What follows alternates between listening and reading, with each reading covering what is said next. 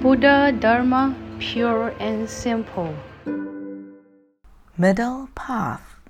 Worldly phenomena are often presented in contrasting pairs wholesome and unwholesome, true and false, good and evil, phenomenon and principle, right and wrong, difficult and easy, high and low, big and small, male and female. Buddhism, on the other hand, does not emphasize dichotomy, but the middle path. The middle path transcends extremes, such as existence and absence, increase and decrease, wholesome and unwholesome, love and hate. It is neither the same as compromise, nor the Confucian doctrine of the mean. The middle path is a way towards liberation that harmonizes phenomenon and principle, as well as existence and emptiness, through the application of prajna, wisdom. During the Buddha's time, six non Buddhist schools existed in India.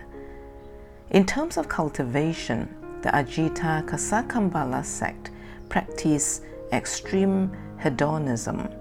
In terms of their views of the universe and life, schools ranged from radical fatalism to its antithesis of non causality. The schools were attached to their extreme views, which the Buddha thought unconducive to prevent falling into these predilections. The Buddha distanced from dualism and taught the middle path.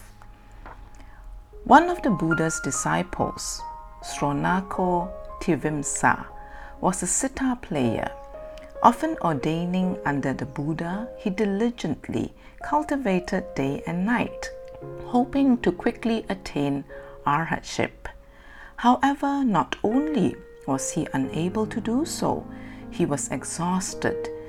He exhausted his body and mind to the point of quitting his practice. When the Buddha heard of this, he visited Sronako Tivimsa and guided him. I commend you for using music to help spread my teachings and cultivate faith in both yourself and others. When you play the sitar, what happens if the string is too tight? If the string is too tight, it will snap.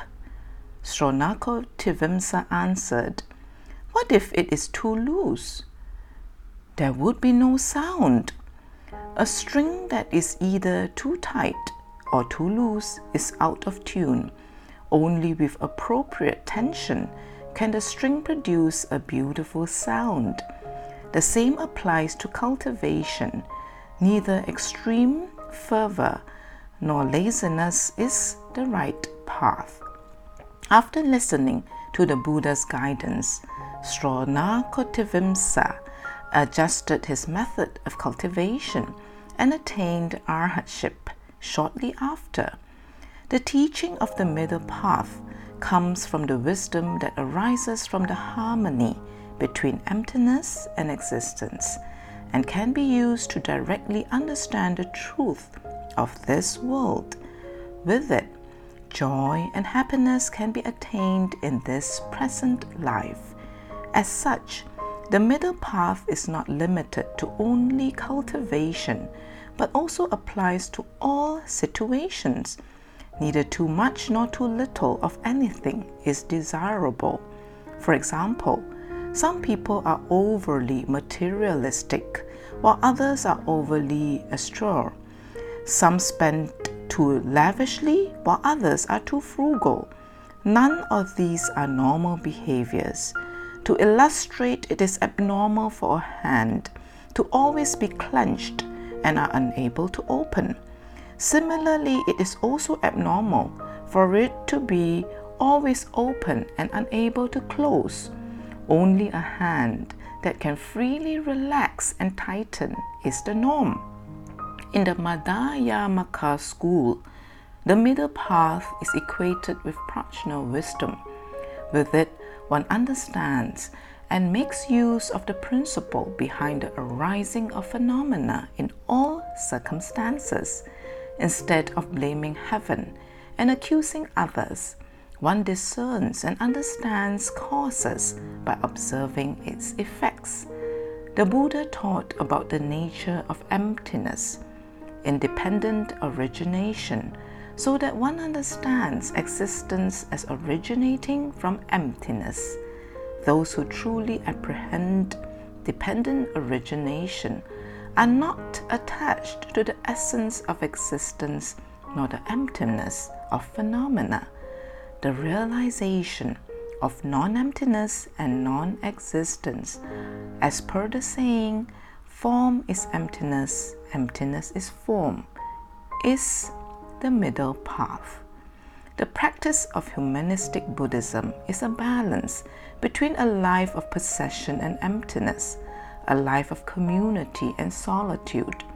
The middle path can only be realized by harmonizing everything in the world, living according to the middle path, refraining from extreme views, and ceasing dualistic thinking.